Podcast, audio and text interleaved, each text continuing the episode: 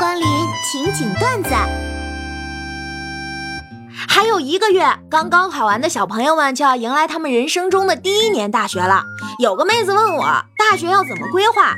其实吧，这有啥好规划的呀？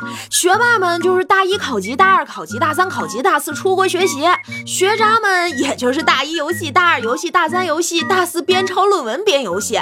有人要的大一谈恋爱，大二谈恋爱，大三换一个谈恋爱，大四租了房子同居谈恋爱。没人要的，大一就在门口敞开了吃，然后大二减肥，大三减肥，大四拼命减肥。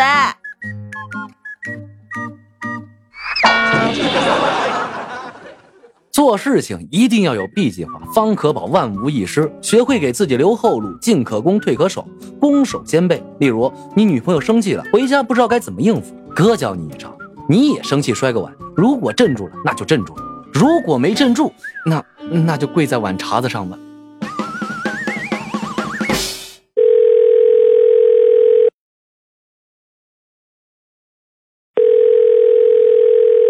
喂，是儿子吗？哎，妈，咋了？儿子，你多久没回家了？快半年了吧？是呀，近半年公司都挺忙的。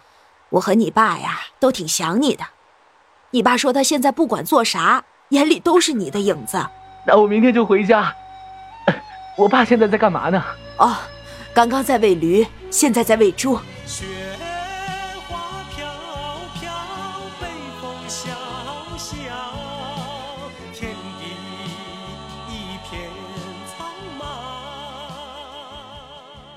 哎，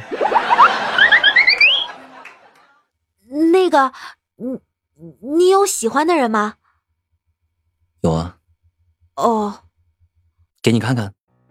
说罢，他把手机递给我，我接过一看，原来他开了前置摄像，手机中的画面正是红着眼眶的我，我内心顿时一片暖暖炙热，直到男神再次冷冷的说照照镜子再来追我吧。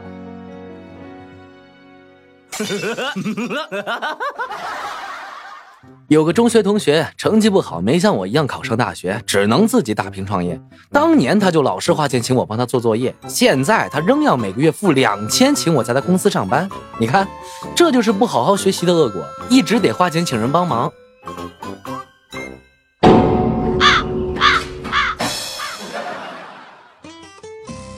今天公司前台妹子说，男友一直对她很好。前几天两周年说好去看电影，结果她生气了，男友就在楼下一直等她。下雨了，她全身都湿了，却从外衣内袋里拿出四张没有一点水汽的电影票，说是不知道她想看中文版还是英文版，于是就买了四张。听完后好羡慕他们呐。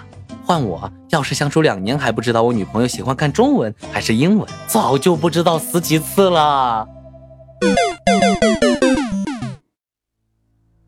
向来配合默契的、经验丰富的王警官与经验不丰富的实习警员小李，却因观点不同发起了争执。王警官认为，死者虽然处于密闭环境，但身上缠有绷带，显然不是常规的密室杀人案，应该是受重伤之后又被人放置于密室之中。而小李却认为，王警官不应该在单位组织去埃及金字塔旅游时说这些有的没的。